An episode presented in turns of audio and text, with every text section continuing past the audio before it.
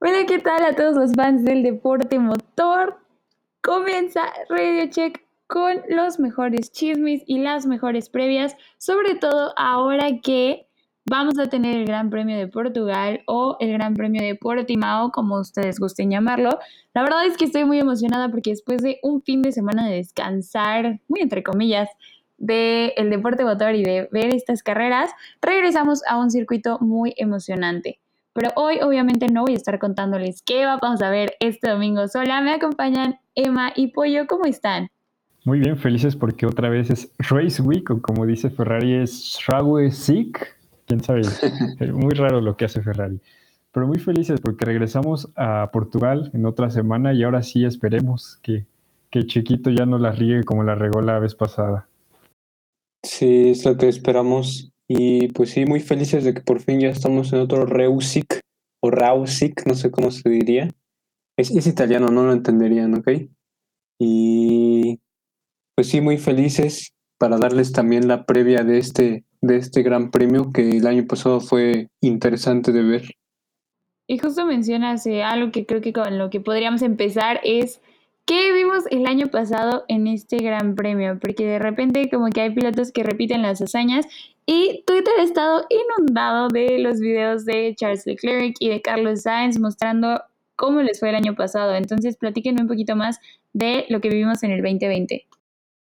Pues sí, la verdad es que el año pasado, pues fue algo esperado para hablando nada más de Mercedes, porque sabemos de su hegemonía de toda la temporada pasada. Entonces, pues la pole con Hamilton sin problemas, con una vuelta de 1.16.65.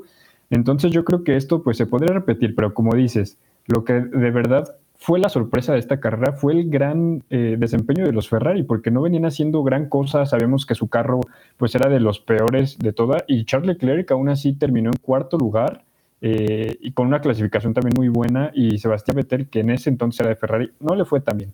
Pero tú hablas de Carlos Sainz, que es el presente Ferrari, ¿no? Lo que nos importa, y quedó en sexto el año pasado en este circuito. Entonces a Ferrari, bueno, a los pilotos de Ferrari parece que les, que les cae bien Portugal.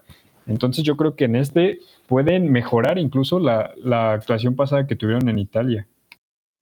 Y mejorar lo que tuvieron la semana antepasada, pues ya es hablar de cosas más de ligas mayores, pues. Y bueno, sí, en el podio vimos un clásico del año pasado, Hamilton Bottas Verstappen, Leclerc colándose ahí en cuarto lugar con un tractor. Luego vimos a Gasly, que venía muy fuerte desde el año pasado, a Sainz, a Checo, a Ocon y a Richardo con doble puntos de, Renault y con el décimo lugar a Sebastian Vettel, sus, de sus únicos puntos el año pasado. Sí, y algo que a mí me llama mucho la atención de esta carrera del año pasado es que a partir del quinto lugar, a partir de Pierre Gasly, todos le sacaron una vuelta a Lewis Hamilton. O sea, solamente Bottas, Verstappen, Leclerc y, ya, esos pilotos fueron los que terminaron junto con Lewis Hamilton en esa vuelta. Todos los demás le sacó una vuelta, incluso a la Tiffy y a um, Daniel Kvyat, este, Biatz, no sé cómo se pronuncia bien la neta, pero ellos le sacó dos vueltas. Entonces, la verdad es que en este circuito se, se notó demasiado la brecha que hay entre, entre los pilotos y las escuderías. ¿Qué había? ¿Qué había? Porque este año vimos una parrilla más compacta. Eso sí, o sea, creo que esto va a tener mucho que ver y va a ser una buena señal también ver cómo se comportan todos los monoplazas en esta ya, ya es más cortita. Y ahora sí ya todos están más parejos, porque vemos lo de Red Bull con, con, Mercedes, pues que ahorita ya es un poquito más parejo. Espero obviamente que ahora los dos de Red Bull y los dos de Mercedes sumen puntos, porque la verdad fue muy, muy raro lo que pasó en, en Italia. No sé si muy raro, definitivamente quiero decir emocionante, pero creo que aquí en el Gran Premio de Portugal. Va a estar como interesante ver cómo se desarrollan. Digo, el del año pasado estuvo parejo, creo también. Pero aquí eh, es creo que un circuito corto, eh, realmente a diferencia del que vimos la, la, semana pasada con 18 curvas, pero un poquito más tranquilo de lo que vivimos en Italia. Hay que recordar que este autódromo, que les vamos a decir el nombre, Autódromo Internacional do Algarve, disculpen mi portugués. Du Algarve. Eh, pues, du Algarve, macaquiño. gracias, gracias.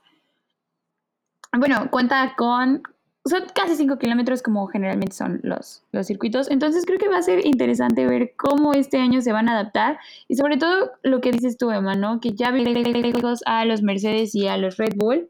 Pero también justo la Fórmula 1 sacó esta semana un artículo de cómo están adaptando eh, la, la, solución del piso, porque sabemos que eso es algo con lo que los equipos han estado batallando eh, durante el 2021. Y pues empiezan a contar un poquito de cómo los equipos que justo, bueno, más bien las escuderías, que justamente han tenido un buen desarrollo a lo largo de esta nueva temporada, ha sido porque tienen este como suelo en forma de Z que, los, que, obviamente está dentro de las regulaciones de la FIA, pero que también ayuda bastante a eh, crear como un cierto vacío para el aire y que sea muchísimo más fácil que se pueda retener toda la presión negativa que de repente sentían los pilotos. Entonces, vamos a ver ahí qué tal lo adaptan, sobre todo porque, y voy a dejar que adivinen, eh, la mayoría de los equipos ya adaptaron como este nuevo formato de la Z en el piso, pero eh, creo que son nada más tres las escuderías que no lo tienen. Yo, yo, yo quiero adivinar. A ver, vas. Mm, Haas, Ajá. Williams y Aston Martin. No, te falló una. Yo digo que es Alpine. No, también fallaste. Eh, a ver, Haas, Williams. No, entonces es Mercedes, Williams y Aston Martin. Híjole. Los ya vimos mejor. Creo que va a ser más fácil. Eh, los únicos que todavía no lo tienen son McLaren, Alfa Romeo y Haas. Lo que sorprende aquí es el buen desarrollo que ha tenido McLaren a pesar de que ellos no han adaptado esta nueva tecnología. Pero empiezas a ver esto y vas entendiendo por qué Alfa Romeo y Haas han tenido la, la temporada que han tenido y les cuesta tanto sumar puntos. Pues es que con estas escuderías, pues la verdad es muy difícil de predecir. Generalmente sus pilotos quedan ahí pegaditos, pero pues es que digas, tú va a quedar Raikkonen y va a quedar este, eh, va a quedar en lugar 15, 16 Giovinazzi, sí. Entonces, ajá, yo creo que ah, son constantes, eso sí hay que reconocerlo, son constantes porque siempre quedan en el mismo lugar, casi siempre. Eso sí, pero pues no se ve que mejoren. Eso hay que reconocérselo. Haz que siempre es 20 y 19. No, hombre, pues ¿qué más, qué más quieren que, un, que dos pilotos constantes? sí, aunque yo creo que pues esto ya, ya les tiene que preocupar un poquito más aunque ya, ya lo hemos platicado muchas veces que seguramente pues, se van a enfocar más en el carro del siguiente año, ¿no? Pero bueno, ahorita lo que estamos viendo es de lo que va a venir a Portugal. Justo, y ahorita que lo Y también hablando de esto. Adelante, adelante. sí, sí, adelante, no vas. Ay, no, era nada más para recordarles los horarios, pero si quieres, eh, ve tú. Ajá. Ah, no, yo solo iba a hacer como la clase de historia del Gran Premio de Portimao. Adelante. Un poquito de tema, porque en realidad esto es uno de los circuitos que regresaron a la Fórmula 1. La semana pasada tuvimos a Imola que también regresaba eh, a la Fórmula 1, pero esta vez, pues Portugal se ausentó durante muchísimo tiempo. Apenas la temporada pasada fue la primera eh, carrera desde 1996. Entonces ya se imaginarán el tiempo que tuvo que pasar. Eh, igual los pilotos con más victorias aquí es Alain Prost. Si se, si se acuerdan de Prost, la verdad es uno de los pilotos eh, pues, más reconocidos de eh, la Fórmula 1. Y pues la escudería con más victorias es Williams, que ya tiene también muchísimo tiempo. Y para que sea esto de la escudería con más, más títulos, pues ya sabemos qué tan, qué tan viejo es este circuito. Eh, a repetir, ¿eh? no, no, no eches así a Williams. Bueno, aunque Williams ahorita también ya vimos que poquito a poquito se van reponiendo y yo espero que eh, ganen puntos esta vez. Bueno, pero ya después pasaremos con los pronósticos. Ahora sí, Maferdinos, ¿a qué hora son eh, las quali, las pruebas y la, carrera? No, y aquí creo que también es como importante resaltar que este es uno de los grandes premios que más se pelearon en su momento. Portugal insistió mucho para tenerlo, entonces me parece interesante verlo en, este, en esta temporada del 2021 para emocionarnos a partir justamente del viernes 30 de abril aquí en México las primeras eh, prácticas libres se llevarán a cabo a las 5.30 de la mañana para que vayan poniendo su alarma. Las eh, vueltas libres 2, perdón, del mismo día 30 de abril a las 9. Y nos vamos ahora hacia el sábado. A las 6 de la mañana comienzan las terceras prácticas libres, a las 9 las clasificatorias y lo que nos emociona, el Gran Premio a partir de las 9 de la mañana. Para que vayan poniendo sus... No está tan cañón la desvelada como en otros grandes premios, pero de todas maneras para que lo puedan ver. Al fin vamos a poder ver las prácticas bien, todo bien, sin tener que quedarnos despiertos a las 4 de la mañana como, como fue en Bahrein, ¿no? Pero ya después de aquí, creo que todos los de Europa vamos a, dormir un poquito más. Eso es lo bueno. Un poco más cómodo. Un poquitito más. Bueno, pero ahora sí ya saben cuánto tienen que dormir, ya saben a qué hora es. Entonces vamos a lo que nos interesa, ¿no? Por lo que están aquí. La previa de, este gran premio en Portugal. Entonces ya vimos dos carreras, ya vimos cómo se comportan los carros, ya vimos sus problemas, qué les preocupa, qué les duele a los carros y a los pilotos. Entonces, pues vamos a pasar a, ver qué tienen que hacer, qué tienen que mejorar cada escudería y cada piloto. Entonces, de cara a esto, uno de los cambios eh, que se esperan, pues es de Aston Martin, que ya mejoraron eh, su carro para Imola, ¿no? Pero ahora llegan con más cambios para, para esta carrera. Y uno de ellos eh, va a ser en, cuanto a la aerodinámica. Van a cambiar los pontones y las, superficies aerodinámicas que, que, afectan alrededor del carro, porque han tenido muchísimos problemas y esto lo hemos visto en Aston Martin, no solamente al momento de su ritmo, lo hemos visto al momento de su tiempo a una vuelta, porque sabemos que en las clasificaciones pues no, no les ha ido para nada bien. Entonces, ¿ustedes de verdad esperan que Aston Martin mejore considerablemente para este Gran Premio? No, ya lo dije fuerte y claro todos los capítulos. Aston Martin no va a mejorar este, esta temporada porque siguen, por más que desarrollen poquito o mucho, siguen peleando para que los dejen hacer cosas que no deben de hacer. Y pues no, no, no, no siento que los vaya a llevar a ningún lado. Y luego con estos dos pilotos, que Stroll ha sido muy constante, a diferencia de otros años, y Vettel que sigue siendo constante fuera de la zona de puntos.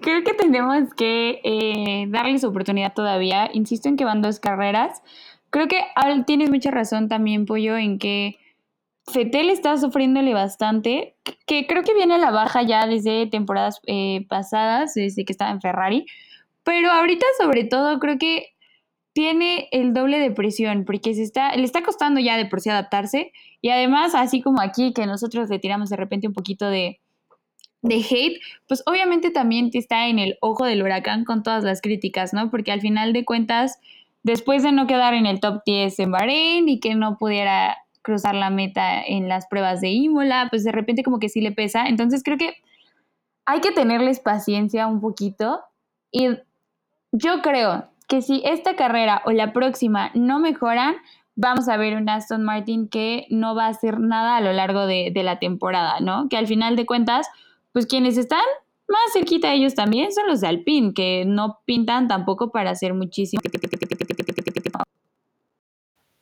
Exacto, y además arriba de ellos pues está Alfa Tauri, ¿no? Y, que te gane Alfa Tauri, la verdad sí te debe pegar en el, en el ego, ¿no? De la franquicia, pero bueno, si, alguno de ustedes pues no, no entendió lo que eran los pontones, no se preocupen porque yo antes de investigar tampoco sabía, es la zona plana que está un poquito adelante de las ruedas traseras. Si ustedes se fijan en el monoplaza, tienen como en la parte más baja del monoplaza se encuentra como una zona plana justo adelante de las ruedas traseras. Esos son los pontones y ayudan mucho a la aerodinámica del carro. Entonces, esto es lo que quiere mejorar Aston Martin. Pero cuéntenme ustedes, eh, ¿qué saben de las demás escuderías? ¿Qué cambios? Creo que por ahí es importante, eh, sacaste el tema de Alfa Tauri, entonces creo que también es bueno hablar por ahí. Después de ver a un Yuki Tsunoda bastante frustrado, diría yo, en la, en la carrera pasada, que se vio como un novato, ya lo hemos eh, platicado, pues creo que llegan un poquito más confiados a Portugal, ¿no? Eh, para ellos es, es, divertido y diferente a lo que están acostumbrados a manejar. Entonces creo que eh, este es una buena, es un buen circuito más bien para probar a Pierre Gasly y ver qué tanto es su ambición, ¿no? Porque obviamente hemos visto que ha mejorado, es el piloto aquí predilecto de Emma, pero bueno, más o menos, pero creo que este es un buen premio para probarlo también y que ya empiece a tener eh, mejores tiempos de clasificación para el equipo, que ver si puede lograr alguna pole position y sobre todo que pues los accidentes y de repente ahí de tener técnicas y de comunicación con sus ingenieros no le afecte tanto como lo ha hecho en carreras pasadas. Pues sí, la verdad es mi pollo y espero, como dices tú, que ahora sí demuestre por su propia cuenta, ya lo ha demostrado, eso sí, lo tenemos claro, pero ahora sí, como dices, que no influyan otros factores externos a él, que, que una falla en, el monoplaza, que un choque al inicio, como fue en, en Bahrein, o, a lo mejor la decisión de, las llantas, como fue también la carrera pasada en Imola. Entonces yo creo que en Alfa Tauri ahorita también se está viviendo un momento a lo mejor un poquito más de de preguntas, pero ya en la cuestión, eh, como dices, ya en, los ingenieros y en los jefes. Entonces, pues vamos a ver cómo les va y si siguen manteniendo esa posición por arriba de Aston Martin. Pensé que, pensé que yo era tu pollo, Samir. Eh, también, pero ese es mi pollo 2, gas y pollo francés. Ok, ok. Ese el pollo mexicano. Y sí, otro, otra escudería que está teniendo, bueno, que dice no, no se dice de qué, de qué partes, pero que dice que están desarrollando el coche, pues es Alpine, con unas este, piezas que estuvieron probando en Imola y que van a probar en, en Portimao. No dicen, no dicen qué piezas son las que están probando, pero dicen que parecen prometedoras, así que hay que creerles un poquito ahí. Híjole, es que ya con Alpine no se sabe. Eh, Venimos hablando de cambios en el monoplaza de Alpine desde la carrera pasada y digo, sí tuvieron un mejor desempeño que en Bahrein, pero también fue una carrera más desastrosa, ya lo mencionamos en el episodio pasado. Y creo que eso hizo como la gran, gran diferencia entre pues el lugar en donde queda Alpine y el lugar en donde queda...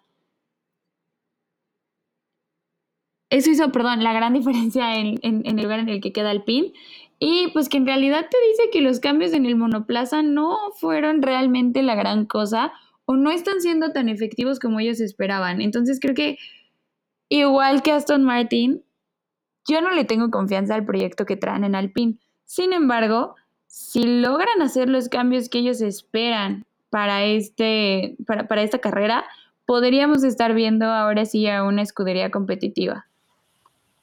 Sí, y creo que también uno de los principales problemas de Alpine es son los escapes. Aquí está uno de los grandes problemas, preocupaciones no solo para ahorita, sino para después, porque eh, hay que acordarnos que la FIA te permite usar ocho escapes a lo largo de la temporada, ¿no? Y apenas llevamos dos carreras y Alonso ya ocupó tres y, este Ocon ya ocupó dos. Entonces, de los ocho escapes que tienes disponibles para usar durante toda la temporada, prácticamente Alonso ya ocupó casi la mitad. Entonces, este problema puede que se alargue un poquito más y tienen que cuidar esta parte los del PIN, porque sabemos que, que una falla ahí es muy, te afecta muchísimo en el carro, ¿no?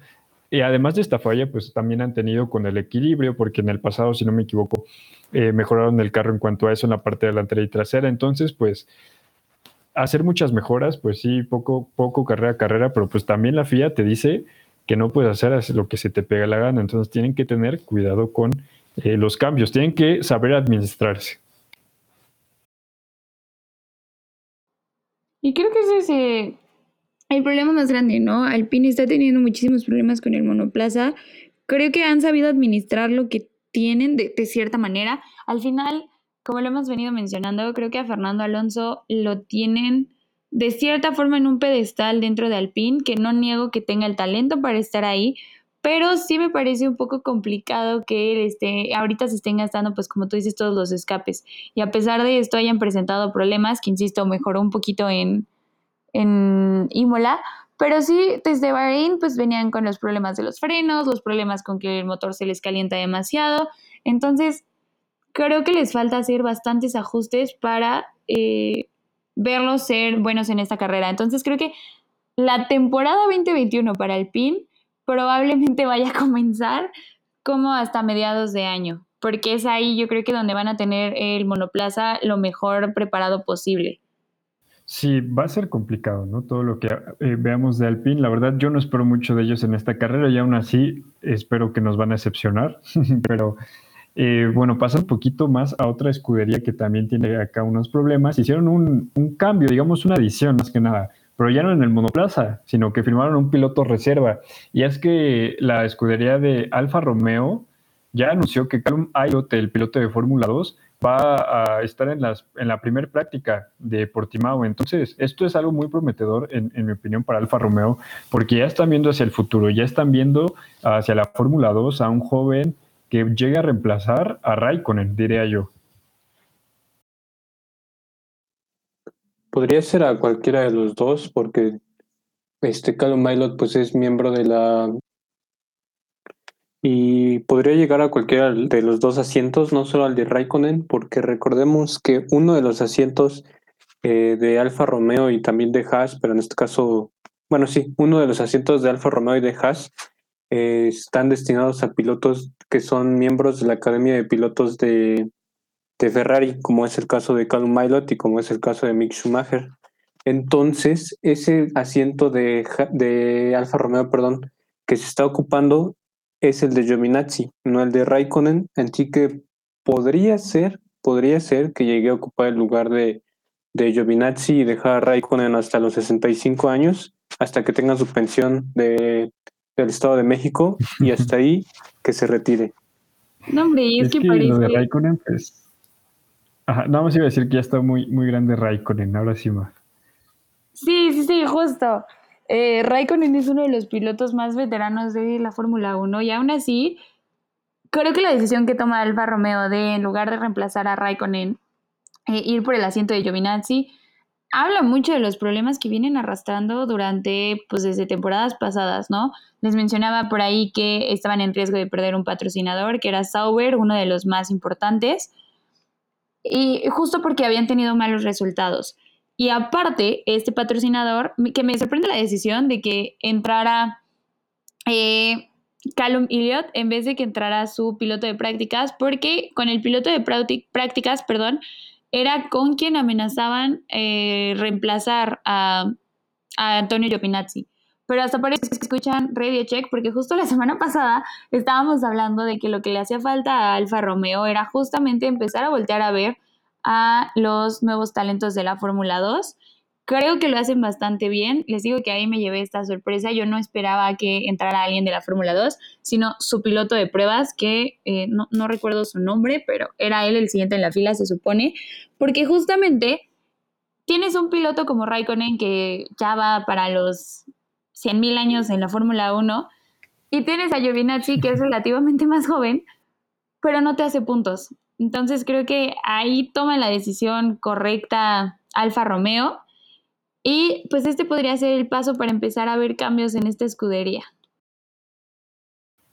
Pues sí, exactamente. Eh, Raikkonen ya tiene 41 años, está en la Fórmula 1 desde el 2001. O sea, la edad que yo tengo es la misma que Raikkonen ha estado corriendo en la Fórmula 1, ¿no?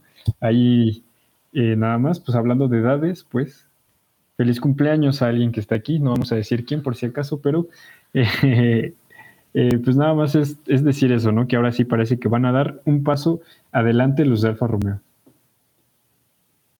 Y también si se nos va Sauber de la Fórmula 1, pues se nos va un, un histórico, un grande de, de toda la Fórmula 1, así que pues no, no puede pasar. Entonces tiene que rendir bien esta temporada Alfa Romeo y si no rinde bien, pues afrontar las consecuencias que eso traería, como quitar a Giovinazzi y meter a un piloto más joven y más mm, con más con más talento como es Calum Milot.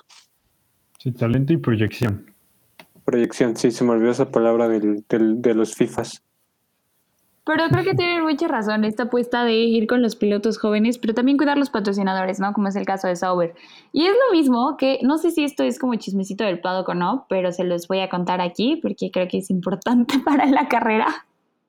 Del drama que se traen en Haas, porque, o sea, obviamente sabemos que Nikita Mazepin, pues obviamente es el hijo del principal patrocinador de Haas, lo que hace que, pues, de cierta manera, y no lo estoy diciendo como para meter cizaña ni mucho menos, pero sí de cierta manera tenga una ventaja injusta dentro de la escudería. Y es algo que se ha tocado muchísimo eh, esta semana, porque han dicho que según si el coche de eh, Nikita Mazepin tiene ciertas ventajas sobre el de Schumacher.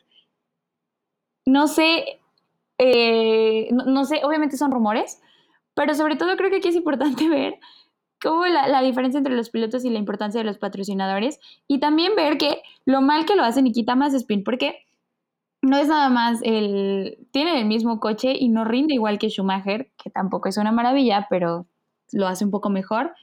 Eh, tiene estas mejoras y no puede hacer puntos. Entonces no sé si la FIA vaya a tomar acciones aquí o se vaya a quedar en estos rumorcitos del paddock. Híjole, yo tengo un chismecito, pero para cuando lleguemos a esa sección se los contaré. Bueno, pues ya como que el chisme creo que nos dice más, pero pues hay que seguir con la previa, ¿no? Sí, hablemos un poquito de las estrategias. Se habla de que puede ser un gran premio a una sola parada. Eh, el año pasado me parece que fue así, un cambio de duros a medios, o sea, de los blancos a los amarillos o de los duros a los rojos, que son los más blandos. Entonces aquí va a brillar los pilotos que, que pues sepan administrar bien a los, los neumáticos y que puedan aguantar un poco más los duros para llegar con los suaves, con los blandos, para, para tener una mayor velocidad. Y como dices, hay dos, eh, eh, bueno, hay dos estrategias en realidad a una sola parada. La primera, como dices, es que te pongas los medios, los amarillos al principio y aproximadamente a la mitad de carrera pasas a boxes. La otra es que empieces con suaves y como en la vuelta 18 o 20 por ahí, pases a boxes. Entonces yo creo que vamos a poder ver eh, un gran premio donde los carros pasen a boxes a lo largo de las carreras 18 a la mitad de la carrera. Creo que sí, y sobre todo se espera una carrera voy a decir agresiva, porque es un circuito que lo venimos mencionando relativamente nuevo y pues obviamente lo hace un poco más interesante para todos los pilotos. Entonces creo que algo que vamos a ver aquí va a ser, yo creo que la mayoría de las escuderías van a empezar con los neumáticos medios, es una apuesta segura, porque eh, del año pasado lo que decía, y esto específicamente de Mercedes, pero creo que es algo que van a aplicar todas las escuderías, que justamente el año pasado eh, las primeras vueltas era como complicado que los neumáticos funcionaran de perfección. Entonces creo que la, la, mejor estrategia que podían seguir ahorita sería empezar con los medios y de ahí decidir como para dónde se quieren mover. Estoy de acuerdo con la parte de la estoy con la parte de la experiencia. Creo que aquí y es alguien de quien no hemos hablado y nos encanta hablar en el, en, en el podcast. Checo Pérez podría tener una gran ventaja, porque lo hemos mencionado siempre, es un mago con los neumáticos, lo sabe mantener y si eso va a ser la clave importante aquí, creo que podría ponerse al tú por tú para quedar al menos en una quinta posición. Yo lo veo en un podio, pero por favor Dios te pido que no llueva. Exacto, justo iba a decir eso igual, que no llueva. Ahora sí para ver también la, agresividad y, como dice Maffer, la experiencia de los pilotos de mantener las llantas. Es algo que todos nos quedamos con ganas de ver en Imola, pero ahora sí, con ayuda del clima lo vamos a ver. Creo que van a brillar los pilotos que son muy buenos administrando los neumáticos, que son Hamilton, Checo, Sainz un poco, Richardo. Y, o sea, no estoy diciendo que no va a rendir, pero por ejemplo, Max es un piloto muy agresivo y tienen que controlar eso para que no se le no se le gasten los neumáticos y no pueda rendir durante toda la carrera. Exacto, y lo vimos en la pasada, o sea, sé que son condiciones diferentes porque era lluvia, pero Max desde, eh, me parece, cinco vueltas antes, eh, y yo creo que, sí, como cinco vueltas antes, estaba pidiendo él ya el cambio de neumáticos, que, que él ya los necesitaba porque las llantas se las había acabado porque empezó muy agresivo ese, ese gran premio no se critica, ¿no? Que sea tan agresivo, creo que es algo bueno para Red Bull. Pero aún así creo que le falta todavía combinar la parte de cómo manejar las llantas y cómo mantenerlas. Digo, no quita que, no, no, se le pide que deje de ser agresivo, pero sí que tenga un poco más de control, porque creo que no recuerdo exactamente quién era el que estaba en el radio en la carrera que le decían, ahorita no te vamos a cambiar las llantas, trata de enfriarlas, eh, pásate por la lluvia y enfríalas para que justamente le duraran un poquito más que pues ahí se ve creo que mucho de la experiencia, hablábamos también de Hamilton. Eh, al final las últimas vueltas de la carrera pasada se vio agresivo más no poder y aún así mantuvo bien sus gomas, al igual que Checo Pérez, le pusieron justo eh, gomas suaves a Checo en la segunda mitad de la carrera para ver si podía remontar ahí algunos lugares. Entonces creo que sí tienen que trabajar un poco con Verstappen esto de qué tanto van a durarle las llantas para que no se vuelva cuestión de pits el lugar en el que se encuentra, porque creo que eso ha sido la diferencia más grande entre Mercedes y Red Bull. Sí va a ser eh, una, eh, una pelea cerrada, pero creo que la diferencia más grande va a estar en quién tarde más en los pits, porque luego ahí vemos un Mercedes que se le van las cabras. Sí, vemos a Mercedes desatado como, como Guido en Cars. Unas, unas paradas que, que vuelan y pues Mercedes pues está bien, rinde bien, pero si vuelven a hacer otro Shakir o otro Bahrein de este año, pues se les va a ir mucho tiempo ahí. Ajá, y hablando de, o sea, en específico, ya que estamos hablando de Mercedes y de Red Bull, para ustedes, ¿quién tiene más presión ahorita para esta carrera? Pues en cuanto a pilotos, de esos cuatro sería Checo, pero entre, entre las escuderías creo que tiene un poquito más de presión todavía Red Bull, porque pues son los, los, que, los que esperamos que le traigan una buena pelea a Mercedes y en los que todos tenemos nuestros ojos para, para que rebasen a Mercedes por fin. En la parte de pilotos voy a estar de acuerdo con Pollo porque Checo obviamente se juega cada carrera a su lugar. Eh, todavía están muy contentos con él, pero definitivamente está presionado por empezar a conseguir, pues aunque sea un podio ahí, un tercer lugar. Y también Valtteri, no hay que olvidarnos de Botas. Creo que ellos dos son los que están más presionados en esta carrera. Y en las escuderías, yo creo que Mercedes porque obviamente nos han acostumbrado a un rendimiento altísimo a lo largo de su carrera y sobre todo tienen a Lewis Hamilton, tienen el motor, el motor que ha ganado campeonatos del mundo y vienen confiados a que este año pueden repetir campeonato. Entonces creo que la presión está en Mercedes. saben que la carrera pasada fallaron, pero también tuvieron la ventaja de que no supieron aprovechar las fallas que tuvieron las otras escuderías y aún así yo creo que ya no se pueden permitir esta clase de errores si quieren seguir teniendo el renombre que tiene eh, la escudería hasta ahora.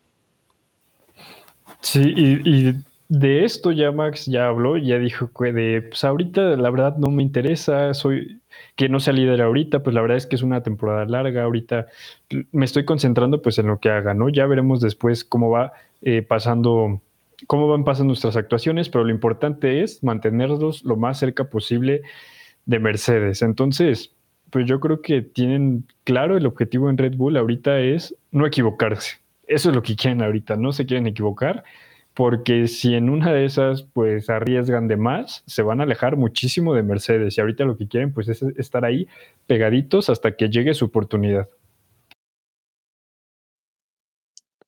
Entonces, yo sí, bueno, digo, pienso que Red Bull tiene la pues la presión porque Mercedes sabemos que sabe también pues desarrollar muy bien el coche. Ya lo vimos más cerca en Imola de lo que estuvo en Bahrein. Y si siguen así y si Red Bull se confía que no que dudo que lo estén haciendo, pues podría haber una una podrían verse superados. Y pues todos tenemos nuestros ojos en, en Red Bull. En Red Bull y en Checo y en, en muy, bueno, en Checo la verdad porque somos mexicanos, eh, pero sí va a ser una temporada dura para, bueno, no dura, va a ser una temporada muy pareja y muy buena que es a lo que nos eh, hemos acostumbrado. Sí, justo, vamos a ver eh, una pelea muy pareja, creo que no nada más entre Red Bull y Mercedes, por ahí Ferrari y McLaren, creo que también se van a estar pisando los talones y chance para gusto de pollo, vamos a dejar de ver a Daniel Richardo ahí medio tibiezón. Pero vamos a ver eso justamente este domingo. Por lo que yo les quiero preguntar, ¿cuáles son sus pronósticos del podio? ¿Qué piloto los va a sorprender? ¿Y quiénes van a ser la decepción de esta carrera? Pues como siempre yo voy a, decir mi podio ideal que siempre es Verstappen, Checo y Hamilton o en cualquier orden, mm, solo que no gane Hamilton. E, ese es mi podio ideal. Siempre, aunque como vienen las cosas, la verdad es que yo en este pues ya me voy a arriesgar, ¿no? Porque aún así ni le voy a atinar. Yo voy a poner otra vez a Verstappen arriba, a Hamilton en segundo y en tercero voy a poner a Leclerc.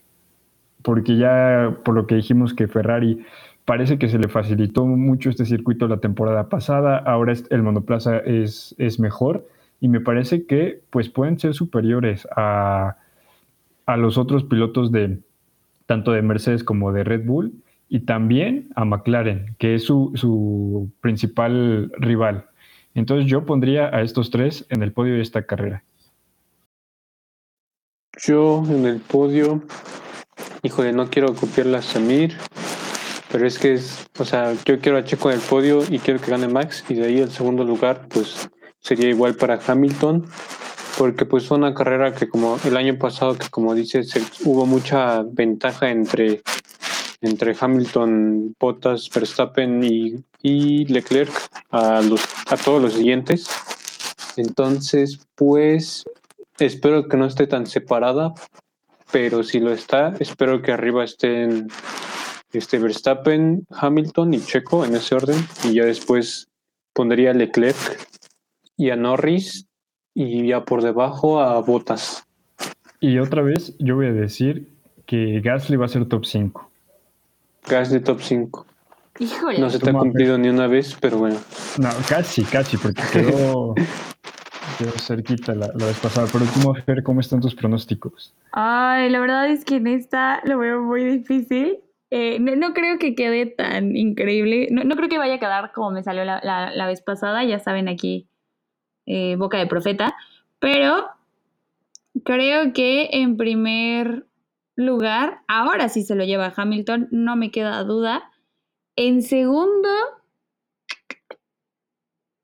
híjole, en segundo, no creo que vayamos a ver a Verstappen, se me, parece un circuito muy complicado. Podría poner a Checo o a Botas, pondría Botas en segundo lugar. Y en tercero pondría a Verstappen. Cuarto, Lando Norris. Y en quinta posición, Charles Leclerc. Yo no veo a Pierre Gasly puesto para un quinto lugar, bueno, para un top 5, pero sí a Leclerc y a Norris. ¿Por qué odias así a Checo que me lo sacas del top 5? Es que veo muy complicado que en esta carrera vaya a despegar, digo, era lo que veníamos mencionando a lo largo del episodio. Es relativamente nueva y los pilotos, bueno, en términos de estrategia, incluso les cuesta un poquito acoplar los neumáticos a las condiciones del circuito. Entonces, no diría que va a ser tarea fácil. Checo se cuela en los primeros 10 lugares, obviamente, pero no lo veo en un top 5. Solo quiero destacar también, y esto entra en, en, los pronósticos también, es que ya vimos que a Checo pues ya se le acomodó, ya mejoró muchísimo en su, en su clasificación. En su clasificación, exacto, iba a decir, en su tiempo a una vuelta. Entonces yo creo que esto le va a aumentar mucha confianza en el momento de la clasificación, porque lo que le cuesta trabajo todavía es el arranque de la carrera. Entonces yo siento que va a jugar eh, un papel muy importante en la clasificación, como en todas las carreras. Pero ahora sí, ustedes, eh, ¿quién creen que se va a la pole de esta carrera? Mm, uy, va a estar muy, muy, muy peleado entre Hamilton y Max. Yo, yo siento que ellos ahorita en este momento están en otro nivel, o sea, están en un escalón arriba de todos los demás pilotos. Y de ahí, pues yo siento que la pelea va a ser entre ellos dos. A lo mejor se cuela por ahí otra vez Norris, que lo estamos viendo muy confiado. A lo mejor otra vez se cuela por ahí Checo. Pero si no cometen errores Hamilton y Verstappen, yo sí los veo peleándose arriba, quedándose a uno, una décima, no, más bien a punto una décimas entre ellos. Qué específico, el punto 001. Creo que en mi caso, el primero en la clasificatoria, otra vez Hamilton, no lo dudo. Segundo, me gustaría ver ahí a Verstappen. Eh, tercero pondría Checo o incluso Lando Norris. Ahí los veo peleándose porque han estado dando unas clasificatorias interesantes y el McLaren no viene nada mal. Sí, va a ser una clasificación muy interesante después de lo que vimos en Imula. En general con todos los equipos, porque también siento, y también otra de mis predicciones es otra vez se van a clasificar los dos Williams a la Q2. Esa es una buena apuesta, ¿eh? Y sí, yo veo a Latifi quedando en, en octavo lugar. Top, top uno. Híjole, no sé. Chance a George Russell, pero a Latifi no tanto. Sí, yo igual más a, Russell, pero pues Latifi nuevo campeón del mundo. El siguiente año, escuchen estas palabras. pero ah, bueno, ahora sí ya de los pronósticos, Maffer, ¿esto qué tiene que ver con, con la clasificación, todo lo que estamos diciendo? ¿Qué tiene que ver con los chismes del Que Explícanos. Pues justo eh, de los chismes del paddock, creo que el más interesante de esta semana es que la Fórmula 1 ahora sí ya está preparada para probar las carreras sprint antes de Portugal. Va a ser una cosa creo que muy competitiva y pues obviamente eh, tuvieron muchas discusiones con la FIA, obviamente, pero después han llegado a la conclusión de que van a tener tres carreras al sprint este año. Eh, obviamente se ha establecido un marco de reglas y un paquete financiero adicional para los equipos y los jefes de la Fórmula 1 que pues puedan llevar a cabo este tipo de, pues quiero decir, extras en las clasificatorias, que creo que está, esto sí está 100% pensado para los fanáticos. Al final vamos a ver sprints bastante intensos, creo, por encima de los, bueno, arriba, siempre lo vemos en las carreras, arriba de los 100 kilómetros por hora, pero esto va a ser un poquito más, más, más eh, interesante. Y pues obviamente aquí creo que consiguieron 28, lo, justo de los 28 de los 30 votos que necesitaban para que pues justamente podamos tener este fin de semana los primeros sprints. Y el formato va a ser un formato muy interesante de ver porque el viernes va a ser la práctica 1 igual de 60 minutos y el mismo viernes va a ser la clasificación en el formato de Q1, Q2 y Q3 pero esta clasificación va a ser para la sprint race del sábado. El sábado vamos a ver la práctica 2 y más tarde veremos la sprint race o sprint qualifying, que va a ser una carrera de 100 kilómetros que va a, definir el, la parrilla del, del domingo y el domingo seguimos igual con la carrera. Me parece que se habla un poco de que se van a dar unos puntos, creo que uno, dos y tres puntos a, a los primeros clasificados en y sin duda va a ser un formato interesante. Ya se probó el año pasado en la Fórmula 2, pero pues es un poco diferente porque en la Fórmula 2 todos los coches son iguales, entonces pues se define un poco más en la pues en la calidad del piloto más que en la calidad del coche, pero aún así creo que este año va a ser interesante verlo en la Fórmula 1 y también se dice que dos van a ser en Europa y uno en cualquier otra parte del mundo. Sí, y creo que también de, lo que mencionaste es algo muy bueno porque sabemos es prácticamente tener dos carreras en un fin de semana de Gran Premio, ¿no? Como dices, una va a ser de 100 kilómetros y para ponerlos más en contexto, por ejemplo, en Portimao van a ser, si no me equivoco, 66 vueltas, Maffer. Sí, justo 66 vueltas de la carrera. Y nada más rápido, ya que me diste la palabra. Eh, sí, ya seguro lo de los puntos que les mencionaba Pollo. El primer lugar se lleva tres puntos, el segundo lugar dos puntos y el tercer lugar un punto, que creo que justo lo que les mencionaba va a ser algo de para los fans, porque obviamente estos puntos son súper necesarios para los pilotos.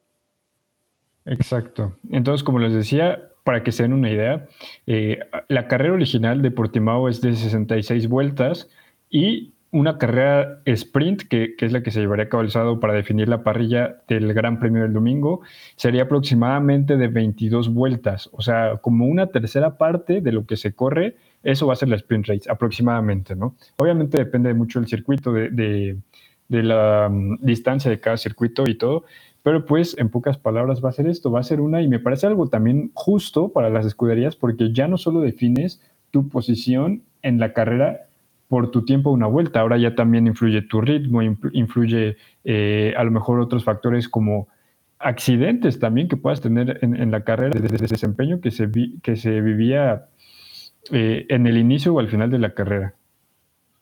No, y creo que aquí también es importante mencionar que pues un nuevo formato, nuevas reglas. Y creo que aquí sobre todo tocas el tema de los accidentes, que me parece que va a ser uno de los puntos más delicados de eh, esta como adición. Y es justo que va a haber momentos en los que el coche no van, o sea, va a quedar casi bloqueado y no le van a poder hacer ninguna eh, modificaciones. Obviamente van a tener como un momento donde lo puedan pues maniobrar, pero en ciertas vueltas ya no van a poder hacer cambios. Nada más que por razones de seguridad van a poder reemplazar el material de alguno de los frenos si es que se desgasta por la fricción, pero tiene que ser el mismo que se usa para la, para la calificación que se va a correr el viernes o para la calificación sprint. No pueden estar cambiando de piezas de ninguna manera. Lo único que me parece que sí podría tener ahí como un cambiecillo sería la unidad de potencia y pues la caja de velocidades para que pues tengan cuidado ahí con las temperaturas que sabemos que eso está los pilotos. Exacto, y también pues mencionar que como dices, los ajustes pues van a ser limitados para estas carreras, pero también si necesitas pasar a boxes, pues prácticamente siento que tu carrera está muy perdida porque solamente es, son veintitantas vueltas, depende del circuito, como les había dicho, pero se espera que nunca pasen a, boxes. Entonces, si por alguna razón tienes que pasar una vez, pues prácticamente adiós. Claro, va a ser un cambio drástico también en las estrategias. Eh, hablábamos en la, carrera original, justo en la parte pasada, eh, como la estrategia debería de ser solo una vez a boxes y ahorita ya ninguna. Digo, entiendo que el circuito se va a hacer relativamente más corto, pero eh, obviamente vamos a ver qué tal sale este primer intento en Portimao y ver, o sea, y aquí yo les quiero preguntar, ¿creen que esto se adapte a circuitos como el favorito de todos, que es Mónaco? Pues la verdad es que sería algo muy interesante y yo creo que lo mejor que puede hacer la Fórmula 1 es ir variando eh, en dónde va a ser, en qué circuitos van a ser las carreras sprint, ¿no? Porque ya también anunciaron que no están buscando implementarlo para todas las carreras de toda la temporada en, en el futuro. Nada más están buscando que sean eh, a lo mejor en esta temporada van a ser tres, a lo mejor en la siguiente son cuatro, pero no van a llegar a ser todas con el mismo formato, solo van a ser como eh, unas específicas y lo mejor es eso, ¿no? Que vayan variando eh, el tipo de carreras, porque a mí me encantaría ver una en Mónaco, pero también me encantaría verla en Silverstone, pero también aquí en, en el Autódromo Hermanos Rodríguez, entonces creo que lo mejor es eso para que también la afición de todos los países pueda ir viendo este tipo de formato.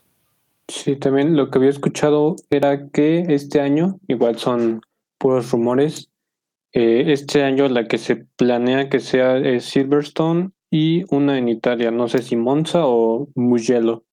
Y la otra pues queda todavía, podría ser aquí en, en México, en Estados Unidos, en Suzuka. Hay muchos circuitos en los que podría ser esa última carrera con este formato. Sí, ahora imagínate una carrera sprint en Miami, o sea, la primera carrera en Miami, imagínate que sea carrera sprint. La verdad es que sería algo muy bueno eh, ver una, algo nuevo en un circuito nuevo, formato nuevo, todo nuevo, imagínate, ahí en Miami. Y creo que sería una muy buena manera de estrenar este circuito, ¿no? Sí, sería muy agradable ver una carrera en Miami que promete mucho y con un formato relativamente nuevo para cuando, cuando llegue. Y bueno, les traigo otro chismecito. Y es que se habla de que Haas podría ser comprado por el padre de Mazepin, conocido como Dimitri Petrov. Así que podríamos tener dos equipos con pilotos que son hijos de, de los dueños, lo cual pues es bueno porque ya ha demostrado que es un buen piloto, pero en el caso de Mazepin, pues eh, nos está demostrando que sabe, que sabe dar vueltas. Creo que aquí es justo lo que justo se relaciona con el otro chismecito que estábamos diciendo, ¿no? Que tiene como ciertas ventajas injustas ahí sobre Mick Schumacher, que todavía no es seguro, pero ahí hay rumores. Eh, habla, no quiero decir que está mal la Fórmula 1, pero sí es como complicado, ¿no? Porque por ahí había tweets que decían, ¿a poco creían que con solo dinero la puedes armar en la Fórmula 1, ¿no? Y refiriéndose obviamente a Nikita Mazepin. Veo esto difícil. Si su papá termina comprando el equipo, creo que las cosas se podrían complicar ahí para próximos pilotos, porque pues Haas me parece que era una potencia para probarlos de la Fórmula 2 Y con esta compra, que pues va a asegurar obviamente el lugar de más spin, va a ser eh, difícil de ver nuevos talentos en este equipo. Muy difícil y como dicen de los Mazepin, o sea, es algo que, hace, que se ve venir y que obviamente es muy posible porque ya lo mencionó Maffer que, que su papá es el mayor patrocinador de Haas. Entonces yo creo que va a tener mucho que ver esta temporada y van a seguir habiendo estas preguntas con más spin de que el pues la verdad es que, pues sí, yo lo veo que es un poquito escaso, ¿no? Porque, porque todavía no, no convence a nadie. Cuando termine a menos de una vuelta del primer lugar, ahí ya podemos confiar un poquito más en él. Claro que. Pues sí, no, no ha demostrado nada en, en sus dos carreras más que que sabe dar muchas vueltas porque ha completado más, bueno, ya no, pero ha hecho muchas más vueltas que yo creo que la mitad de la parrilla juntos. No podría estar más de acuerdo contigo. que creo que dejas, pues obviamente no podemos decir mucho porque tampoco es que, que Mick Schumacher haya llegado a revolucionar eh, la escudería. Pero aún así creo que se le ve como un piloto un poco más sólido, a pesar de tener poca experiencia, bueno, en Fórmula 1, obviamente. Eh, se le ve creo que un poco más sólido que lo que es eh, Nikita Mazepin. Creo que me gustaría ver a Mick Schumacher, si se diera el caso de que compra el equipo de Haas, me gustaría verlo en alguna otra escudería, ya sea Williams o incluso en Alfa Tauri, donde creo que podrían explotar el talento de este chico. Y bueno, creo que con esto podemos ir cerrando este tercer episodio. Casi pierdo la cuenta de cuántos llevamos. Pero no se olviden de estar al pendiente de nuestras redes sociales porque ahí les vamos a estar publicando quiénes ganaron, bueno, cómo quedaron las qualis, quienes se colocan como ganadores y obviamente su piloto del día. Exacto, van a poder ver en nuestras historias de Instagram, pues prácticamente la clasificación al momento, eh, quién termina la, la, quién está fuera de la, de la Q1, de la Q2 y después este, de la Q3, la pole position. Así que pues estén atentos y síganos en Instagram, Twitter, Facebook. Eh, ¿Qué más tenemos más? Facebook todavía no. Ah, no, Facebook, una disculpa. Twitter e Instagram. Eh, síganos.